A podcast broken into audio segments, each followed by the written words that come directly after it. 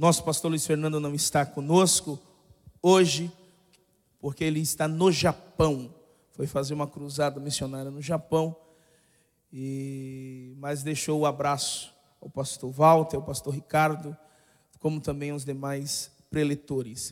Uh, o pastor Elienay Cabral, infelizmente, não poderá estar com a gente. Uh, na verdade, eu o liberei. Ele não pediu para não estar, eu o liberei. Porque está passando um momento muito difícil de saúde uh, em sua família, especificamente a sua esposa. Nós oramos aqui e vamos continuar orando. O médico designou, é, é, designou, melhor dizendo, a, a sua esposa e dando a ela 48 horas de vida.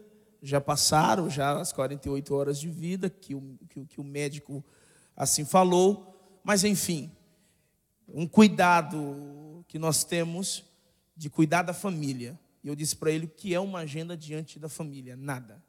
Então não ele chorou no telefone, poxa, eu sou uma pessoa que cumpre o compromisso, então estou te liberando desse compromisso. Então, nós vamos orar pela vida dele no decorrer do dia também. E que a vontade de Deus seja feita na vida da querida esposa do nosso querido pastor Elienay. Fique à vontade, pastor. Deus te abençoe. Paz do Senhor, irmãos. Quando foi a última vez que eu vim aqui? Ah, março? Foi março. Março, né? Tá bom. Oh, já começou a funcionar, já está faltando um bocado. Você falou muito, eu vou roubar esse tempo. Feliz de estar com os irmãos aqui hoje pela manhã, revendo meu amigo, meu professor, Ricardo Bitum. Esse é um grande homem de Deus e um homem grande de Deus. Eu me sinto um Davi perto do, de Golias, do lado dele, né? Quando ele vai na minha igreja, eu não deixo ele ficar do meu lado. Lá, te apresentar o pastor Ricardo Bitum. Aí eu sento e deixo ele aparecer, senão fica um negócio esquisito, sabe? O pastor Ricardo Bitum prefaciou um dos capítulos da minha obra, quando eu vim aqui eu trouxe. Eu trouxe, tudo que eu trouxe eu vendi, ainda faltou, né? E eu tenho mais umas peças comigo, se alguém desejar adquirir. Quanto já tem a minha obra? Teologia para Pentecostais. Então, os irmãos que não vieram é porque desviaram, leram e não voltaram mais, porque tinha bastante dinheiro outra vez. Acho que foi isso. Bom, eu trouxe mais aqui Deixa eu falar, essa obra são 12, cada, cada volume tem três capítulos, são 12 ao todo. Por quê? Dez capítulos dedicados aos dez temas principais da teologia sistemática, que é homem, de, escrituras, Deus, é, Jesus Cristo, Espírito Santo, anjos, homem, pecado, igreja, salvação e últimas coisas. E também dois capítulos dedicados à história. No primeiro volume eu tenho um capítulo da história da teologia, que vem desde a era apostólica até a reforma e os teólogos da reforma. Tudo que nós estamos vendo esse ano da reforma, tem bastante coisa aqui, viu? É, e no último capítulo tem mais, no último livro tem mais um capítulo de história, que é a história do movimento pentecostal. Por quê? É teologia para pentecostais. A obra, agora na terceira edição, já está mais de 300 reais. O Silas vende a 240. 40, negócio assim. Eu sou mais bonzinho que o Silas, eu vendo mais barato que ele. Eu vendo a 180 reais três vezes no cartão, tá bom? Você pode comprar aí com a minha irmã, a Jane está comigo hoje. É uma obra de peso, pesa quase 3,5 kg. É uma obra de. Obrigado, Bitum. É uma obra de peso, irmãos, 3,5 kg. Mas se você não precisa ler, você enfeita a tua biblioteca. Você pode comprar e deixa lá. Mas se der vontade de ler, você vai poder aproveitar alguma coisa, né, Bitum? Na parte de antropologia, quem fez o prefácio foi meu amigo aqui, esse homem grande de Deus.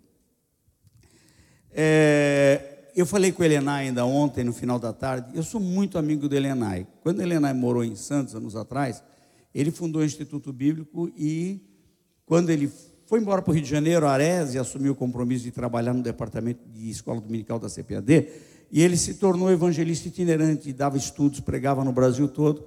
Então, o pastor João Correia me chamou para dirigir o Instituto Bíblico. Acho que o pastor Luiz foi meu aluno lá, né? É verdade?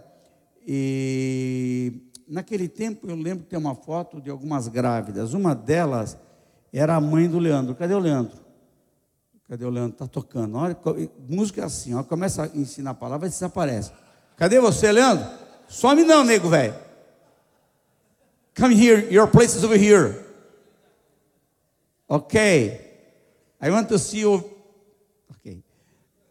Uh, aí a Márcia, a mãe dele, né, a, e outras, tavam, eram quatro grávidas. O Ricardo, tava, a Márcia esperava o Ricardo, a mãe dele esperava ele. E eles nasceram na mesma época. Mas eu, eu, eu reencontrei aqui o Leandro quando eu vim aqui e eu falei com ele. Ele morou nos Estados Unidos, foi criado lá, né?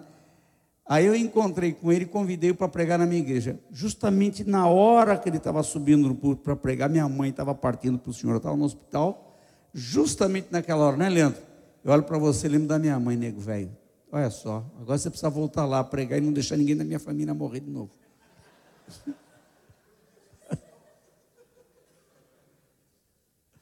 Bom, eu vou fazer a vez do pastor Helena, e a minha vez, a minha parte mesmo, eu fui convidado eu vou falar sobre os efeitos da reforma na teologia pentecostal na parte da tarde. Agora eu vou falar o tema que seria do pastor Elianai. Eu tive que correr para preparar isso aqui, então vocês vão ter paciência comigo. Eu vou ler bastante, porque eu não tive muito tempo, não. Quem que me ligou? Foi você, Samuel? Me ligou, né?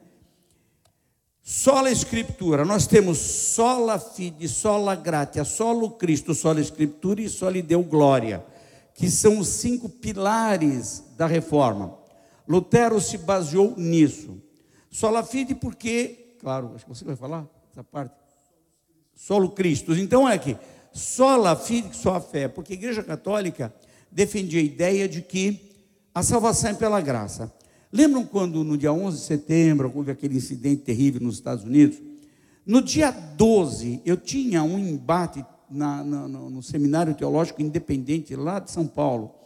Era eu, um outro amigo, o pastor Sherlock, que era diretor do Seminário Betel, e tinha lá um padre, doutor pela faculdade lá da, da França famosa, Sorbonne, e todos os presbiterianos, falar baixinho, que dá aula na Universidade mas o presbiteriano não era do Brasil, era independente todos mais catolicais do que evangelicais, todos para o lado, pendendo para o lado do padre. E eu estava defendendo a salvação pela fé, e o padre defendendo a salvação pelas obras. Ele disse então, de repente, para mim: vocês, evangélicos, têm uma forma muito simplista de apresentar a salvação. Vocês descansam em cima de Cristo, está tudo bem, vocês não fazem nada e falou assim: olha, a gente descansando em Cristo faz alguma coisa e vive alguma coisa. Vocês descansam nas obras, não fazem nada, não acreditam em nada e são as drogas de cristãos. Eu falei, não tinha que falar, porque estava ficando um clima tão pesado, né? Vocês fazem tudo de errado, está tudo bem. E na hora de morrer, vocês resolvem o problema do fiel. Ele não precisa ser fiel a Deus. Aí quando ele falou para nós, todo ato de sal, todo ato religioso é meio de salvação. Ah, para que, que ele falou aquilo? No final da tarde do dia 12, já estávamos sabendo que as torres gêmeas foram destruídas por um motivo religioso. Os terroristas, dirigidos por Osama Bin Laden, tinham uma motivação religiosa. Ele falou: ah, que prato cheio. Quando ele falou que todo ato religioso é meio de salvação, eu falei: legal, Ontem, mais de 3 mil pessoas morreram por um ato religioso. Bacana, vamos encontrar aquela turma toda no céu, a começar de quem mandou fazer aquilo. Se todo ato religioso é meio de salvação, o que aconteceu ontem matando gente foi um ato religioso. É, o senhor não está entendendo. Ah, eu não estou entendendo. Espera aí, você joga a coisa, depois você tira o corpo fora? Eu não gosto de gente que tem raciocínio pela metade. A gente precisa ser coerente nas afirmações. Se você segue uma linha de raciocínio, não muda, fica nela. Agora, se garanta nela e não, e não cai em contradição, porque aí fica ruim do teu lado. E foi o que aconteceu com aquele doutor da Sorbonne. Bom, só la de fim de papo. As nossas obras, por melhores que sejam, não passam de trapos de imundícia, já disse o profeta, e é nisso que a gente se fia. É pela fé, e só quem tem mérito para a nossa salvação é Jesus, e não, há, não tem conversa, gente. Não há nada que o homem possa fazer para salvar. Amém? Agora, tem que se sujeitar a Cristo, aí sim. Mas vamos considerar o solo escritura. Por que solo escritura? Eu quero falar um pouquinho sobre a reforma, dar um preâmbulo geral, porque no dia 31 de outubro, agora de 17, nós vamos comemorar os 500 anos desde que Lutero fixou aquelas 95 teses na porta da Catedral de Wittenberg.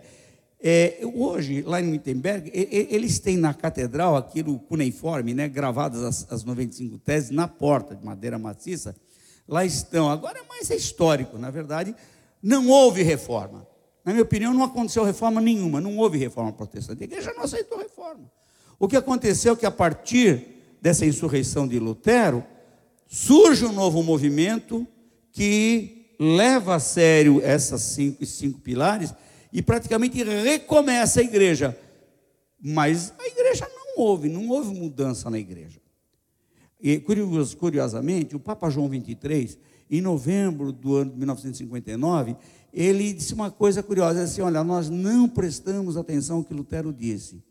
Aí ele instala, ele marca para fazer um concílio, o Concílio Vaticano II, que começou em 1960, foi até 1962.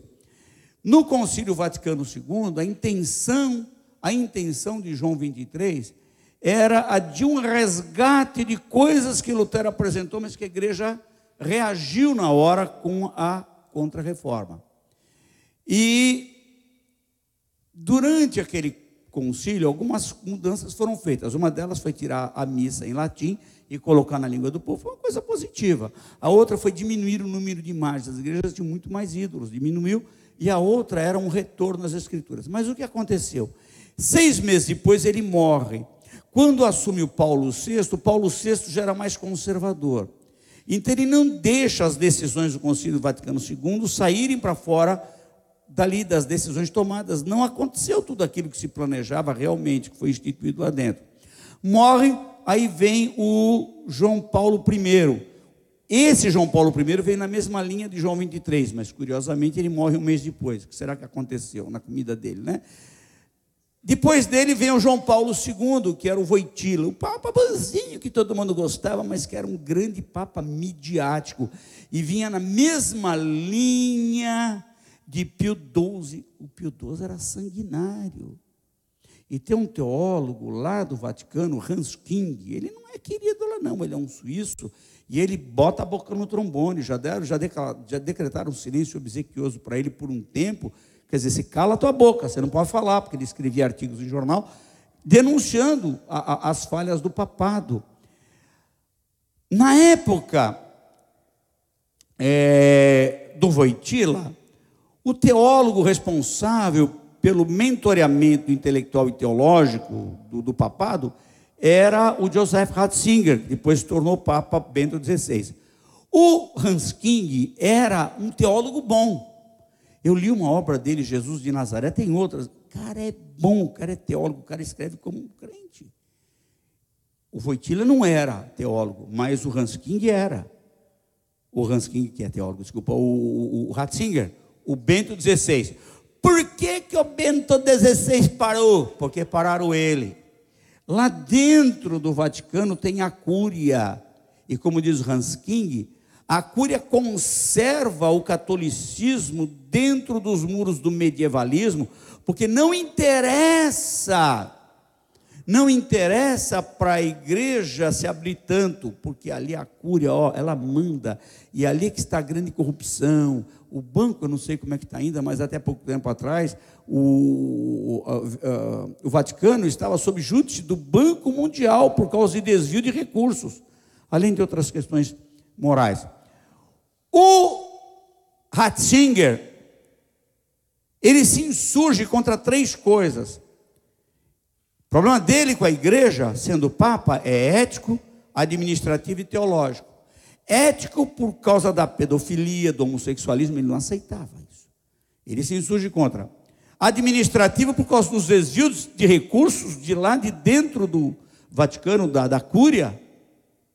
E vê se vão deixar o camarada reagir. Quem manda não é o governo, quem manda não é o presidente, são os ministros secretários e a gangue que está atrás. Quem manda não é o Papa, é o pessoal que está atrás. Então, problema ético, problema administrativo e o problema teológico foi decidido que o nosso povo voltaria à Bíblia. nada de Bíblia. Aí, para não morrer, é melhor se afastar. Ele deu aula em Tübingen. Eu visitei Tübingen em novembro de 2014. vai fazer três anos. Quem me recebeu foi o diretor. Conversei com aquele homem, foi muito simpático comigo. Universidade de Tübingen. Quem já ouviu falar aqui na escola de Tübingen na Alemanha? Quem já ouviu falar? Vocês nunca ouviram falar em Tübingen? Nos seminários? A escola da alta crítica. Nunca ouviram falar da alta crítica, baixa crítica, crítica teológica? Já ouviram falar na crítica? Já ouviram falar em teólogos como Bauer? Já ouviram falar em Harnack? Já ouviram falar em Schleiermacher? Não, Schleiermacher veio antes, mas o, Harnack, o, Bauer, já ouviram falar em Bultmann? Quem já ouviu falar em Bultmann? Poutillik? Calbart? Esses teólogos liberais e existencialistas, os famosos teólogos desviados, né? Um bando de creio nada, liberais. Eu vou falar um pouco, vou falar sobre liberalismo na parte da tarde. Agora vejam bem, aquela escola é famosa, a escola mais famosa do mundo do criticismo teológico, que põe em dúvida a autoria da maioria dos livros da Bíblia, né? Não foi Paulo que escreveu isso, não foi, né? Não, não, não, não foi Isaías que escreveu, escreveu a segunda parte do livro do Deutero Isaías, uma coisa assim. Eu conversei com o diretor, eu falei, é verdade que o, que o Bento XVI deu aula aqui? Deu. Ele deu aula aqui de 1967 a 1970, ele deu aula lá, ainda aqui. A escola de Tübingen ela está dividida em duas alas, a ala evangélica e a ala católica. Ele deu aula na parte católica, mas é um prédio só, é uma direção só, é uma faculdade só dentro de uma universidade. Bom, ele foi aposentado porque ele tinha ideais diferentes. Eu não vou ficar falando do papado aqui, porque meu assunto é só a escritura. Qual a razão desse preâmbulo? Para os irmãos entenderem que dentro do catolicismo há linhas diferentes. Dentro do catolicismo há choque, há conflito de interesses. Nos dias de Lutero, a coisa já vinha, irmãos, a luta era grande. Quando Lutero fixa aquelas 95 teses e promulga a reforma, ele pega o bonde andando. Sabe, há quanto tempo o processo da reforma vinha acontecendo? Há mais ou menos 800 anos. Não aconteceu do dia para a noite. Vários grupos se levantaram. Por exemplo, havia os petrobrucianos, que vinha de Pedro Bruce, era um movimento. Pessoal, às vezes tinha um exemplar da Bíblia Sagrada e eles se reuniam em grupo, começavam a estudar aquilo, a orar e vinham e conferir com a igreja. Poxa, a nossa igreja não está vivendo de acordo com isso aqui. Não é assim que a gente aprende. Olha aqui a orientação de Paulo. O pessoal já estava reagindo. Quando esses grupos eram descobertos pela igreja, eram perseguidos e mortos. Além desse, teve também Henrique de Lausanne, é, os cataristas, conhecidos na França depois como albigenses, Pedro Valdo, de onde saem os valdenses, aliás, até hoje a maior igreja na Itália é a dos valdenses, conhecido também como irmãos, foram perseguidos e mortos. Então, vários grupos se levantam, teve outros também menos famosos, mas eram grupos de irmãos que conseguiam, às vezes, uma parte, uma porção das escrituras, e eles iam estudando e confrontando a igreja, e reagindo, e exigindo, orando por mudança. Então, a coisa vai acontecendo num processo. Mais tarde, quando Lutero fixa aquelas 95 teses, ele tem um amparo do governo da Alemanha também porque havia interesse político em romper com o catolicismo que dominava demais o mundo. Chegou um ponto que não se sabia, já desde a alta Idade Média, quem mandava mais, se era o Papa ou se era o, o, o, o, rei. Você tem um exemplo de um rei da Espanha que ele ele aponta, esqueci o nome do Papa, um jeito para ser Papa, ele aponta o camarada, o dia que ele é empossado, ele tira o rei que apontou, a gratidão dele. Você me indicou por cargo, obrigado, agora eu te mando embora. É para isso que serve. É assim, mas ninguém sabia de quem era a força maior. A igreja, o Estado, viviam naquele braço de ferro, aquela disputa. Mas isso vinha acontecendo desde o quarto século, quando Constantino que era o imperador romano, construiu a cidade de Constantinopla, lá em Bizâncio, hoje Istambul, e ele transfere a sede do governo e a sede da igreja também para lá. E ali, mais tarde, começa a haver uma disputa com Roma. Roma quer reivindicar o direito de ser a Santa Sé, a sede da igreja, quando em mais tarde, no ano 1400, por volta de 1400, há a cisão da igreja de Roma com a igreja de, de Constantinopla, Oriente e Ocidente, até hoje permanece essa divisão. Estou falando muito rápido nesse começo? Vocês estão entendendo? Dá para aproveitar? Eu não sou um professor didático assim com Bitum, né, que vocês entendem tudo. Quero, espero que vocês entendam que eu estou dando muita informação de cara, que é, é, um preâmbulo do que eu pretendo realmente falar. Eu vou falar sobre só a escritura. Bom, quando Lutero, vou dar uma abreviada na história para falar do Lutero. Quando Lutero é, fixa aquelas 95 teses, a perseguição contra ele é grande. Isso aconteceu em 1517. Em 1529 é que ele vai ser excomungado da igreja. Ele não conseguiu o que pretendia. Mas vejam a situação da igreja nos dias de Lutero. Eu notei algumas coisas aqui. A imoralidade era grande dentro do clero.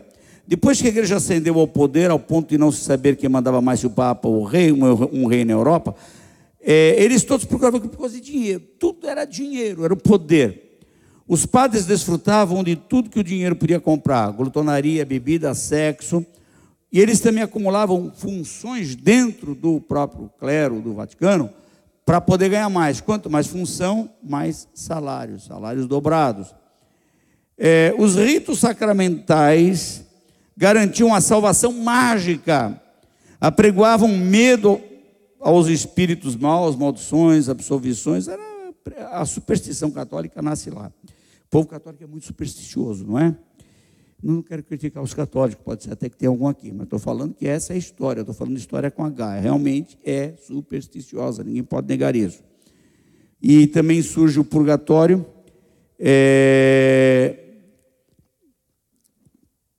Hum, ah, para aumentar a renda da igreja, eles vendiam relíquias, é que eu pulei um parágrafo, com pedaços da cruz de Cristo. Irmãos, venderam tanto pedaço da cruz de Cristo, dava para fazer uma fábrica de móveis.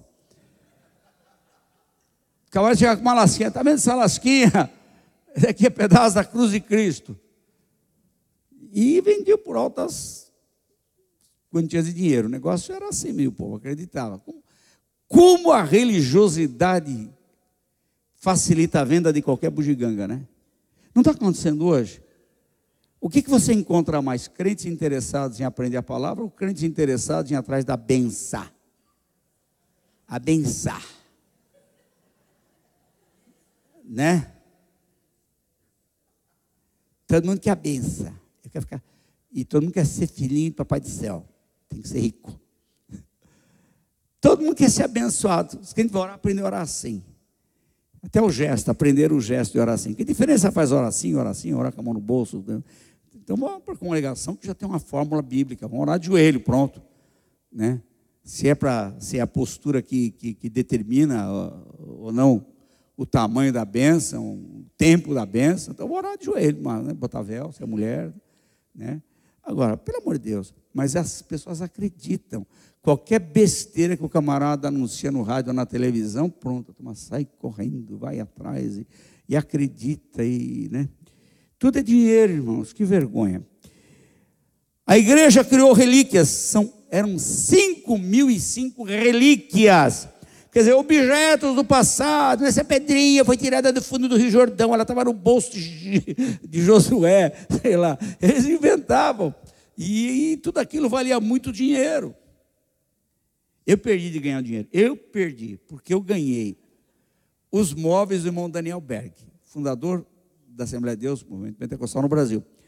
Ele era vizinho de uma irmã lá em Santo André, irmã Teminha. E ela tinha os móveis, eu consegui convencer a irmã Teminha de me dar a mesa, cama, violão, as panelas e a cadeira de papai. E eu dei tudo para a CPAD, fizeram um museu. Mas a mesa, o escritório dele, levou anos para eles fazerem aquilo. Enfiaram num corredor lá, tinha uma goteira em cima, a mesa estragou toda. Eu fiquei sabendo, fiquei tão chateado. Se eu tivesse aquilo hoje, eu fazia um museuzinho bem na entrada da minha igreja. Aí cobrava ingresso, irmão. Todo mundo ia pagar, ia pagar dinheiro para o Brunelli, e a ia passar, mão, ia deitar um pouquinho no gama do Daniel Berg.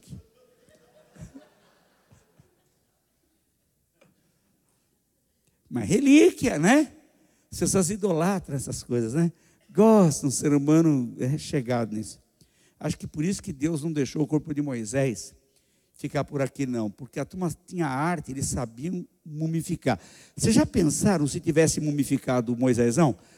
Toda a crentaiada ia lá para buscar bênção de Moisés. Você não acha? A crentaiada ia lá para buscar bênção de Moisés, botar a mão no nariz, na cara, na mão, ia fazer algum negócio lá.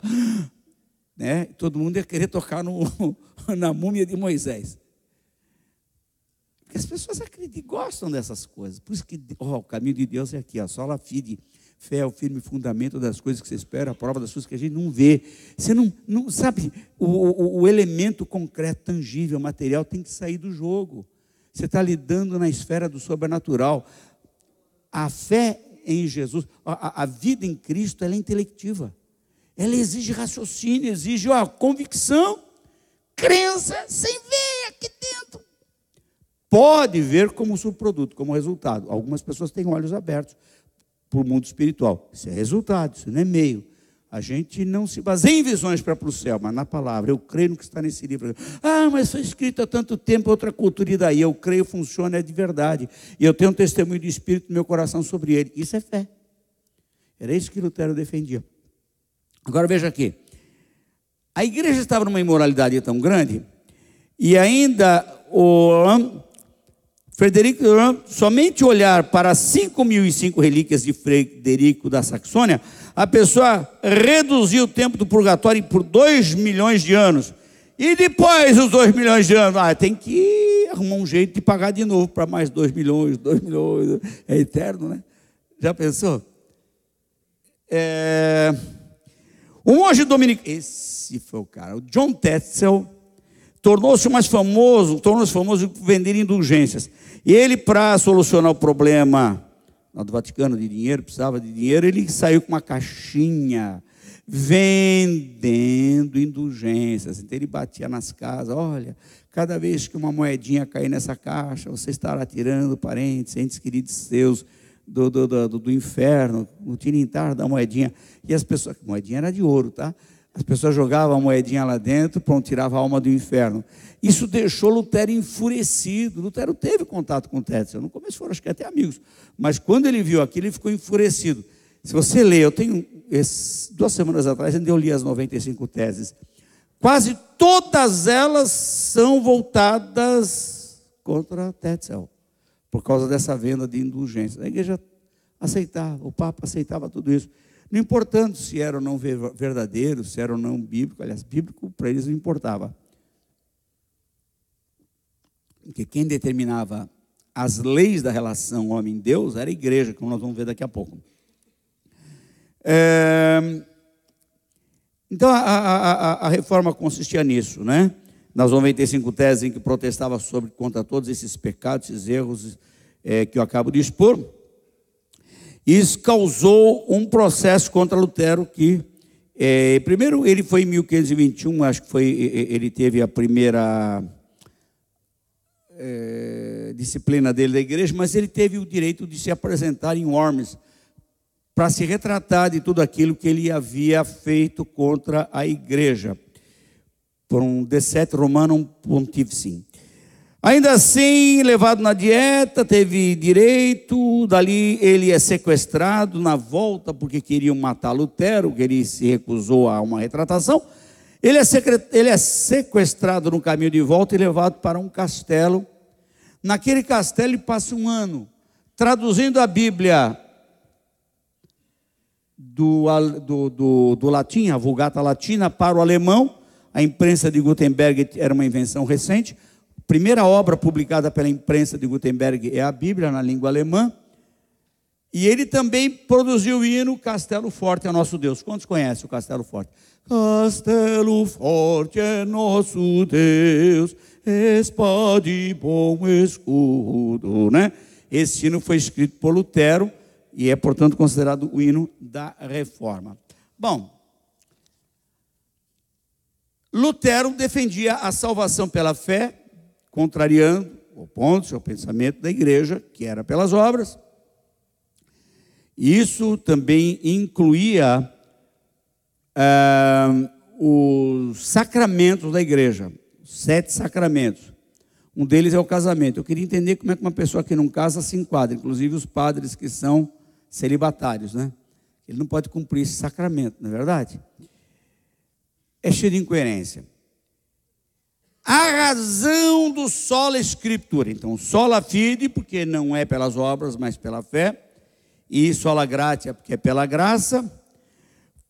Foi uma reivindicação, sola escritura, sola escritura, a importância e exclusividade das escrituras devido ao fato da igreja sustentar-se num tripé. Pronto, agora eu falo mais calmo.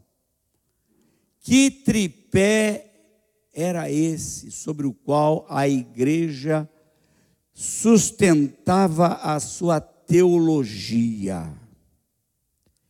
Primeiro, a tradição. Segundo, a própria Bíblia. E terceiro, magistério, ou magisterium no latim. Vou falar um pouquinho sobre cada um deles. Tradição. A tradição é boa? Boa, mas com quanto não fira as Escrituras. E essa era a ideia de Lutero. A tradição tem valor até o ponto em que ela concorda com as Escrituras. Quando ela estiver fora das Escrituras, prevaleça a Escritura e não a tradição. Ah, mas é a tradição apostólica. Bom, a tradição apostólica era relativa, porque havia muita literatura, há muita literatura dos tempos apostólicos. Além do Novo Testamento, nós temos uma média de 5 mil documentos da era da igreja primitiva. Mas esses documentos não podem ser acatados como canônicos fora da Bíblia. São 5 mil. Havia três categorias de pais da igreja. Já ouviram falar na patrística? Eu já ouvi falar nos pais da igreja aqui. Vocês nunca ouviram falar nos pais da igreja? A igreja católica venera os pais da igreja. Quem ouviu falar em Tertuliano? Quem ouviu falar em Orígenes? Quem ouviu falar em Irineu? Eram pais da igreja. E Eusébio? Era um historiador terceiro século, né? ele era da, de Cesareia. Ele escrevia sobre os pais da igreja. Havia três categorias de pais da igreja: os pais apostólicos, os pais apologistas e os pais polemistas. Quem eram os pais apostólicos? Eram aqueles ainda sobreviventes, alguns contemporâneos dos apóstolos, que tinham a presunção de ser os continuadores dos apóstolos à medida que esses iam morrendo. Eles escreviam. Nós temos algumas cartas, nós temos o Didaquê. Alguém já ouviu falar no Didaquê? O Didaquê pode ser comprado, acho que ele é da Melhoramento, se não me engano. Didaquê é uma obra daquele tempo. Você vai encontrar coisas interessantes ali. Tem Clemente de Roma, também é um dos pais da igreja. Mas os pais apostólicos, eles seguiram a linha dos apóstolos mais ou menos. Com a virada do primeiro para o segundo século, as heresias eram fortes dentro da igreja. Havia os ebionitas, que eram chamados judeus pobres. Havia os judaizantes que queriam trazer, estavam na igreja, o cristianismo de volta para o judaísmo.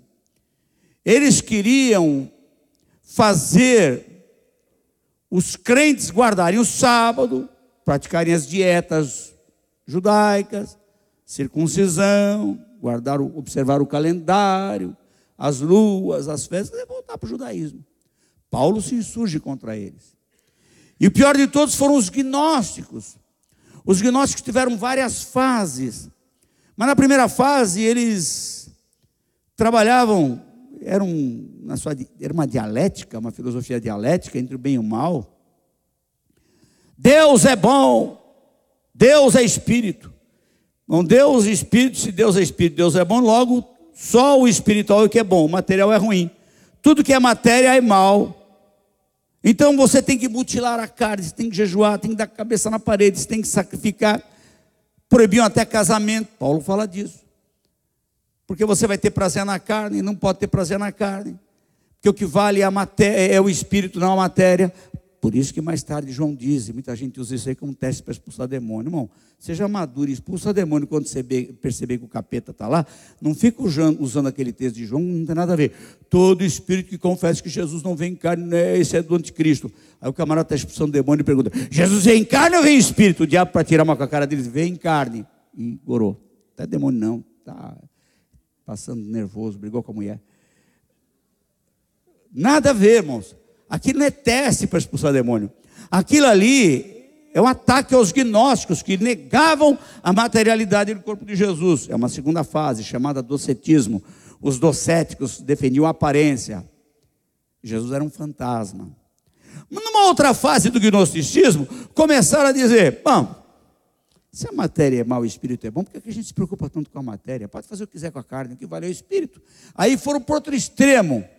Aí se perverteram, tudo que não prestava eles faziam. Aproveitar a matéria mesmo, que interessa é o espírito. Olha, foram para outro extremo. Surge nessa época o antinomismo. Não há lei para nada, antinomos, não, sem lei. E essas heresias já cercavam os apóstolos. Paulo rebate quando escreve aos Colossenses, os gnósticos faziam culto a anjo, Paulo rebate isso.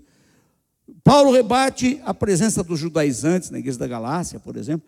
Aquelas, as cartas de Paulo sempre têm elementos que mostram a insurreição dele, e também Pedro faz isso, e João bastante, contra os judaizantes, contra os gnósticos, que eram os principais grupos. Heresias. Heresias essas que acabaram levando a igreja do terceiro século a negar a trindade. Marcion, um dos teólogos da um desses teólogos da igreja ele dizia que o Deus do Antigo Testamento não é o mesmo Deus do Novo, que o Deus do Antigo é mau, mandar matar, não podia jamais ser o pai de Jesus. Aí nasce o marcionismo. Então, quando chega no Concílio de Trento, em 325, eles têm que resolver definitivamente a questão da trindade, porque aquela altura a igreja não acreditava mais em Pai, Filho e Espírito Santo. Jesus não era Deus, Jesus era um mero homem. Influência dos hereges. Bom, os pais apostólicos, portanto, foram os que dispararam as primeiras heresias.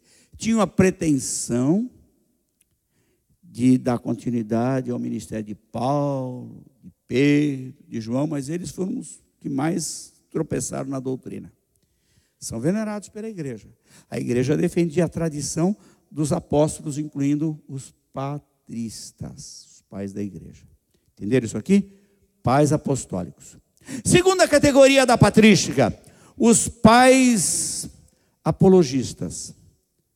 Os pais apologistas defendiam a igreja contra as calúnias de Roma. O pessoal, para estar bem com Roma, metia o pau nos crentes. Dizia: os crentes são canibais, eles comem carne humana. Por quê? Por causa da ceia. Jesus disse: Tomai e comei, esse é meu corpo que é a partir do vosso. Comei do meu corpo. Então eles comem o corpo de Jesus. Bebei do meu sangue. Eles são canibais. Eles comem carne e bebem sangue. Imagina. Cada coisa maluca que acontecia. Aí surgem os pais apologistas. Eles diziam que eles eram também incestuosos, porque casavam com irmãos. Eu casei com uma irmã em Cristo. A Márcia já era minha irmã quando eu casei com ela né? conheci numa igreja. Seu pai e sua mãe eram irmãos em Cristo quando se casaram, Evelise e o Pedro. Hã? Casamos entre irmãos. Quem casou com o irmão aqui? Quem casou com a irmã aqui? Irmã na fé, né? Mas eles diziam que o, o, o, os cristãos são é, canibais, porque comem a carne, e são incestuosos, porque casam entre irmãos. Então, os pais apologistas, só que escreveram muito também para defender a igreja, também escreveram outras bobagens. Ao mesmo tempo que eles querem defender, eles criam outras besteiras. O Eusébio, por exemplo, coitado, o Eusébio não, o, o, o, o, Tertuliano, eu falei do outro Marcião, falei do. do, do, do ih, já lembro o nome do elemento lá. Ele mandou pss, decepar o coisa dele lá, porque ele tinha que ser celibatário, com 18 anos de idade. Ele defendia o, a vida casta, pura, e defendia o martírio também. Que situação, né? Depois se arrependeu, mas já era tarde. Aí não tinha mais jeito.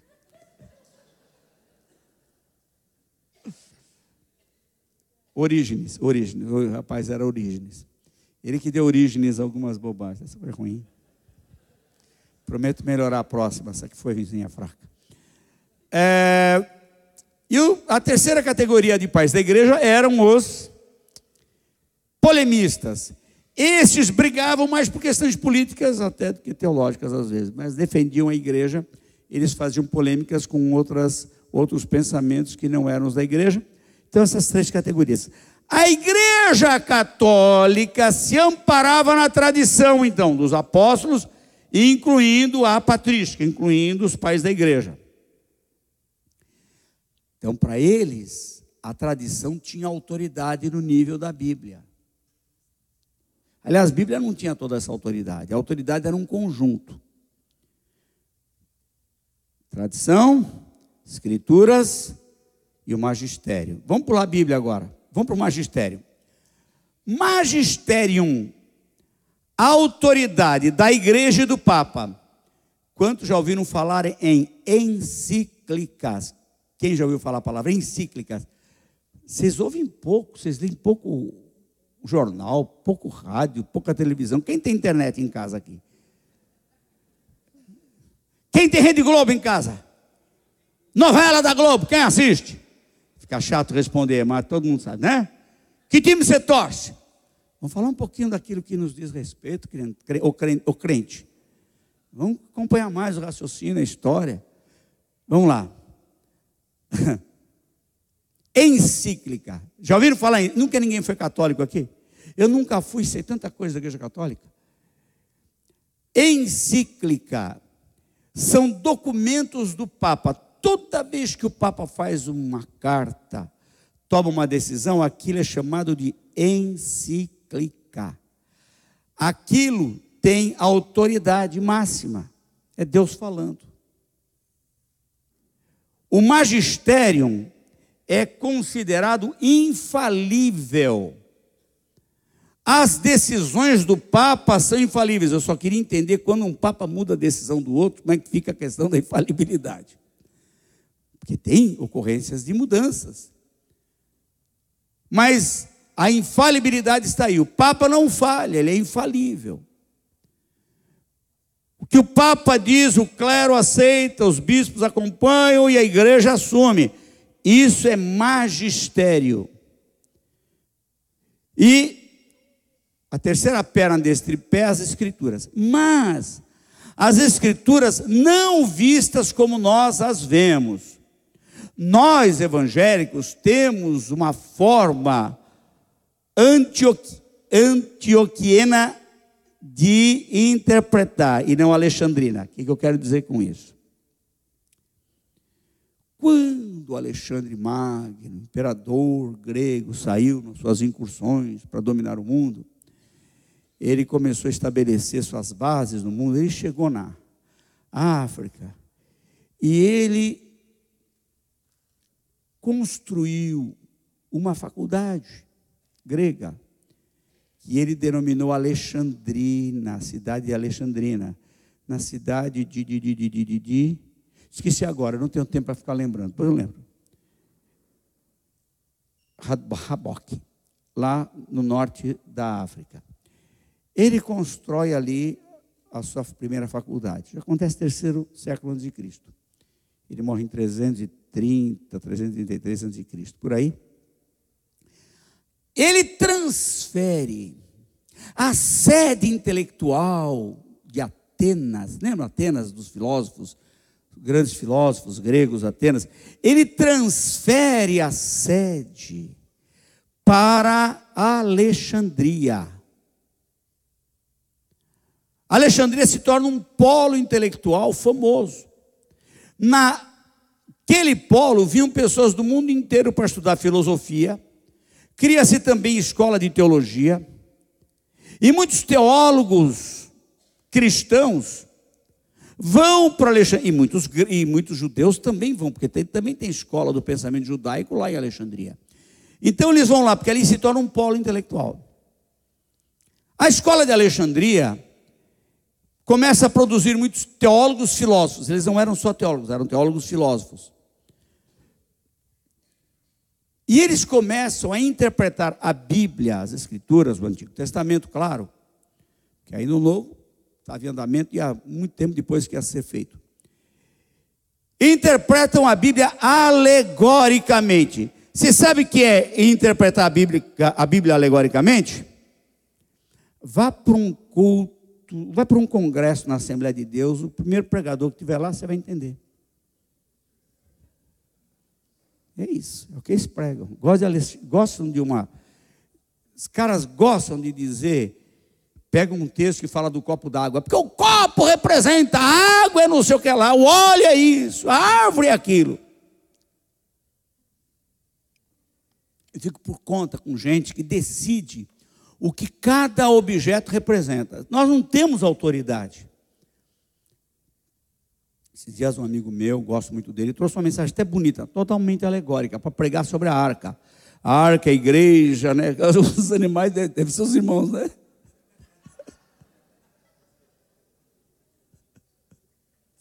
Não chegou aí, mas. Por exemplo, vocês querem uma alegoria? Eu já vi gente pregando. É de Clemente de Alexandria, o cara, o pai da alegoria. Eu já vi tantas vezes pregação. Isso aí não nasceu agora, isso aqui é daquele tempo. Já viram a história do casamento de Isaac com Rebeca? Abraão é Deus. Isaac é o filho, é Jesus. O pessoal faz uma associação, porque ele foi levar o Isaac para o sacrifício. Tem, vamos dizer, uma certa tipologia nisso, mas cuidado com a alegoria. Aí Eliezer é o Espírito Santo que vai até Padanarã para encontrar uma esposa para o filho do chefe, que é a Rebeca, a igreja. O camelo é o pastor, só podia. Pastor carrega a igreja nas costas. Mas quem dirige o camelo é o Espírito Santo, Eliezer.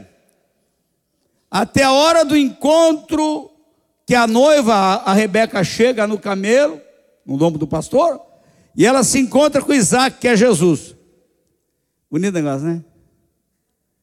Gente, isso é história. Isso não é doutrina. É história com H. Isso aconteceu. Você não pode pegar. Pior é quando fazem de uma figura de linguagem outra, porque alegoria é uma figura de linguagem, é uma retórica. E parábola também é uma figura de linguagem, também é uma retórica. E quando você faz de uma figura de linguagem outra figura de linguagem, quer ver? A parábola do bom samaritano. Qual é a ideia? Jesus quer contar que os samaritanos são rejeitados desde 722, com aquela invasão que teve lá da Assíria, lembram? Segundo o Reis 17, 24 em diante. Lê lá depois. Quando o, o Samari, eh, desde que eu vi aquilo, os samaritanos foram desprezados, os judeus. Aqueles que vocês desprezam, foi o que cuidou do homem caído à beira do caminho. E os sacerdotes, os levitas, não se importaram com ele. Qual é a lição imediata da parábola? Aquele que é religioso, que tinha obrigação de fazer, não fez. E aquele que é desprezado, fez. Não, o Alexandre foi mais longe. Espera aí. Jerusalém é igreja. Está 798 metros acima do nível do mar, é igreja, está né? no alto. Jericó, 243 metros abaixo do nível do mar, é o mundo. Jericó é o mundo. Quem está em cima não pode descer. Interessante, é bonitinho o negócio, né? Espiritualiza, né? A alegoria é muito espiritualista. Ela espiritualiza um sermão, fica bonitinho. Mas peraí, toma cuidado. Aí, o bom samaritano é Jesus. Mas peraí, desde quando Jesus vai ser comparado com um samaritano?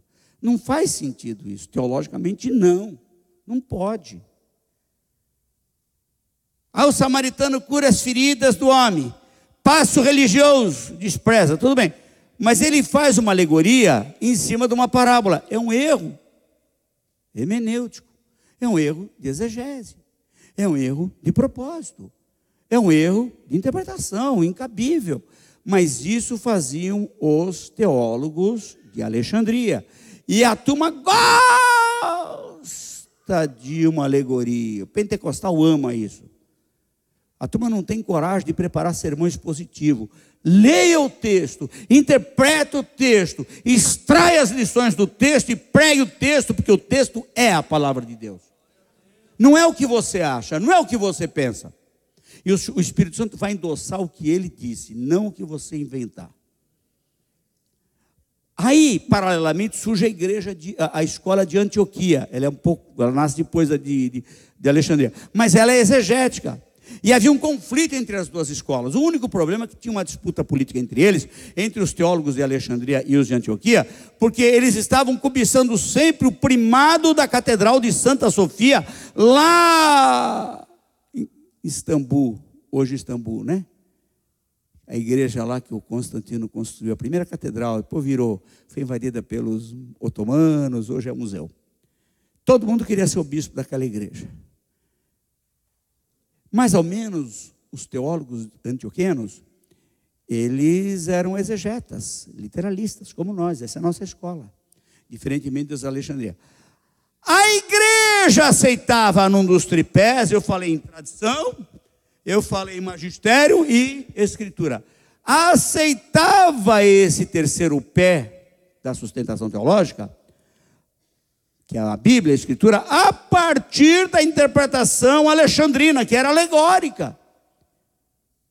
Os padres não sabem Bíblia. Eu sempre ouço uma conversa, ninguém conhece mais Bíblia do que padre. Padre sabe a Bíblia, que, que, de onde eles aprendem Bíblia? Não tem isso lá não. Seminário católico estuda os dogmas, estuda eh, filosofia. Se você visita um monastério, eu, tava, eu, visitei um, o lá o Mosteiro de São Bento, falei com o monge. Eu questionei sobre o conhecimento dos padres. Ah, ele falou, ah, ele falou, não sabe Bíblia. Sabe nada, porque esse cara sabia a Bíblia, esse camarada, esse, esse monge que me atendeu era estudioso. Eles produzem boas literaturas. Não, padre não é chamado religioso para os monges porque eles são ignorantes de Bíblia. Eu não sei que esses dias minha irmã, esposa passou, ninguém conhece mais Bíblia do que padre. Eu não quis falar nada porque é uma senhora de idade, deixa ela morrer com esse pensamento que não vai mudar nada na vida dela agora, eu consertar, né? A vida inteira ela acreditou nisso. Deixa ela. Capaz ela pedir uma missa de sétimo dia também, depois de morrer. Mas vem Mitos, mitos, são mitos que criam. Sabe nada. Estava discutindo com um padre. Ele ah, para você, eu não sei por que, que padre tem mania de falar com sotaque italiano. O camarada nasceu na linha do paralelo 20 para cima ali, como é que chama lá? Sergipe, Pernambuco, Bahia, e quer falar assim com a gente, não sei por quê. Para dar um tom, sei lá, de, de sublimidade, de, de, de sacralidade, é. Só falta falar oxente. Eu perguntei, você nasceu aonde? Em Xaramubim. Falando com sotaque, é.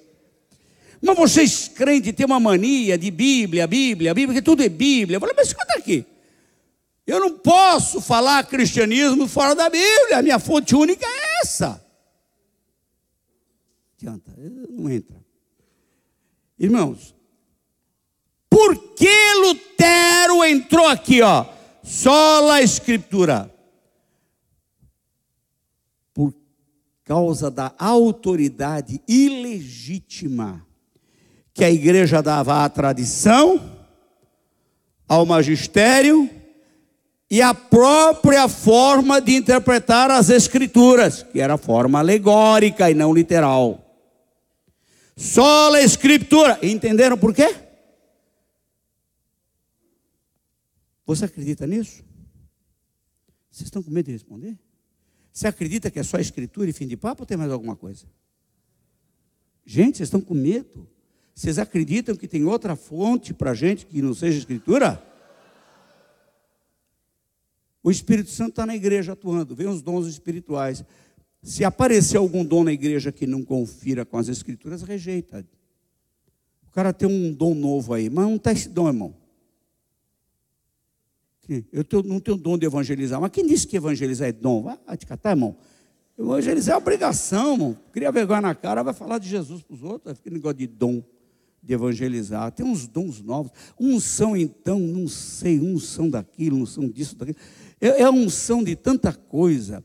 Um dia tinha um aí que estava falando sobre a unção de Manassés, o pior rei da Bíblia. Eu quero tirar, eu não quero a unção desse camarada assassino. Para matar quem?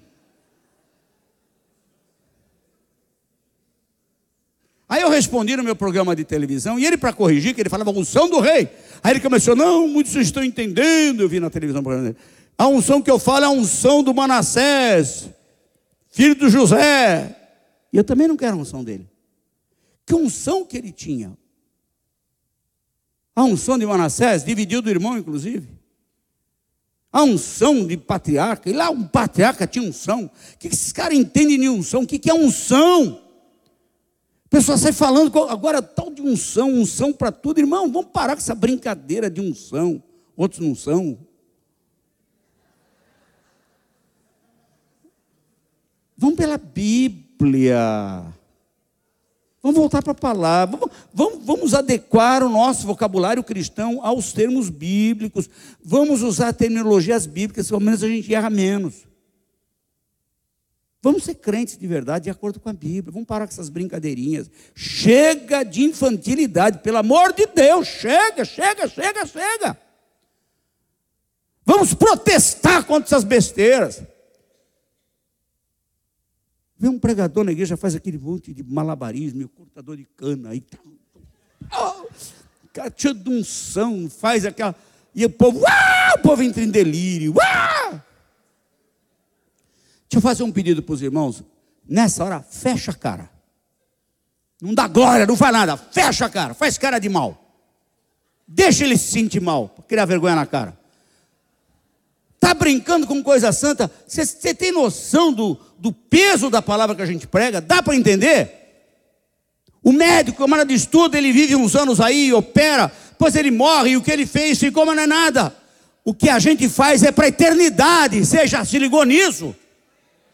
Você vai mudar o destino de uma pessoa a partir daquilo que você diz. Ele vai acreditar na tua palavra, é mudar o futuro dele, irmão, porque acreditou na tua palavra. Fala uma besteira, você pode enfiar o cheio do inferno em vez de ir no céu. A palavra de Deus na boca do pregador é um bisturi na mão do médico. Se errar o corte pode ser fatal. Não erra o corte proteste. Vamos parar de ser levianos. Vamos parar de ficar acreditando em tudo quanto é mentira que passam pelos nossos púlpitos. É tempo de se levantar uma nova geração de crentes que pensam. Bitu, você lembra quando você levou o Paul Freston no meu escritório? Paul Freston, quem já ouviu falar em Paul Freston? Um sociólogo do fenômeno pentecostal da América Latina. Ele é canadense, o homem que mais escreve. Ele é lido na USP, nas grandes universidades. E eu tinha sido aluno do Bitum. Bitum para a gente. Tá, vocês é pastor, doutor, reverendo, é, querubim, assim. Apóstolo, bispo. Tá. né? Esse camarada é venerado no Mackenzie, vocês não têm noção. Ele não consegue, eu estou falando sério, ele não consegue atravessar o campus, é grande o campus do Mackenzie. A turma cerca o Bitum turma de psicologia, do direito, tudo quanto é faculdade que ele dá aula de sociologia, a turma, você não consegue tomar cafezinho com bitu em uma cantina do, do, do, do campus. A turma não deixa. Ele é venerado lá. Verdade, não sei que não vou te colocar ainda como que eu, você é o pontífice, o reitor, não vai ser o magnânimo. Ele me levou, o Paul Freston, no meu escritório, eu tive essa honra. Paul Freston fala de três ondas. Do pentecostalismo clássico, do pentecostalismo da segunda onda, que são é Brasil para Cristo, quadrangular e Deus é amor. E terceira onda, os neopentecostais. Eu escrevi um trabalho que depois ele até achou interessante. Eu criei um neologismo que eu falei sobre a interpentecostalidade, que é um novo fenômeno, né? Um pé no pentecostalismo clássico e um pé no neopentecostalismo, uma característica já comum nas igrejas, inclusive clássicas. Mas lá nos Estados Unidos, eu falava anteontem com um amigo que está fazendo mestrado no Canadá, ele falou, Walter, coisa curiosa, aqui, aqui no Canadá e na América, nos Estados Unidos, estão agora criando a quarta onda. Sabe o que eles chamam de quarta onda? eles estão percebendo que dos três, das três ondas do pentecostalismo, a quarta onda é uma elite intelectual que está emergindo para segurar a igreja na palavra e voltar aos trilhos. Uma quarta onda. Já ouviu falar disso? Eu vi pela primeira vez também. Falou: olha, já aqui no Canadá e nos Estados Unidos já se fala em quarta onda. Tomara que venha essa quarta onda, eu quero fazer parte dela. Você não quer? A onda dos que pensam, dos que são ortodoxos, dos que querem levar a igreja de volta à Bíblia. Nós precisamos disso. Eu queria falar mais coisa, mas meu tempo está no fim aqui, misericórdia. Sete segundos. Vamos ler um versículo só para terminar? Posso ler pelo menos um versículo? Olha, eu tenho aqui a confissão de Westminster e a declaração que eles fizeram é um parágrafo grande, não vou ler agora não. Eles fizeram essa declaração para defender o solo escritura. Veja segundo Crônicas capítulo 34, 14, eu termino. Segundo Crônicas 34, 14, o que aconteceu? Quando Ezequias, o rei, mandou reformar o templo, limpar, lembra que ele fez uma limpeza lá? Grande avivamento que houve. Olha que coisa curiosa. Ele encontrou um exemplar da Bíblia, da Torá. E ela não era vista, estava lá, 34, 14. Você sabe por que, que ela não era vista? E tirando eles o dinheiro que se tinha trazido à casa do Senhor e o Quias, o sacerdote, achou o livro da lei do Senhor dada pelas mãos de Moisés. Sabe por que, que eles não viam a Bíblia? Porque estava cheio de dinheiro em cima. O que, que isso fala para nós hoje? Sabe por que a turma não está enxergando esse livro? Porque o dinheiro está na frente, o dinheiro está escondendo esse livro. Vamos tirar o dinheiro de cima que nós vamos reencontrar esse livro. Só a Escritura. Deus abençoe os irmãos.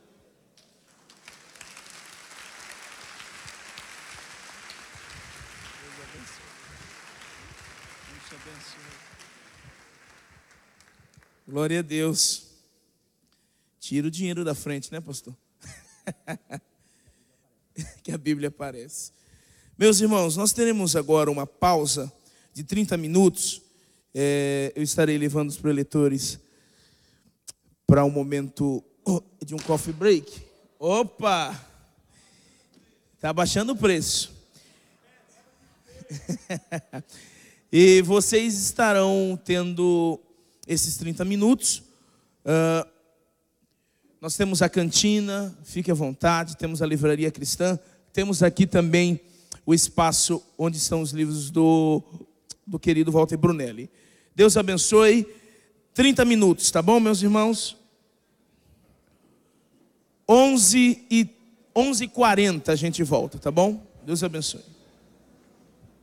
Ele já te levou a querubim.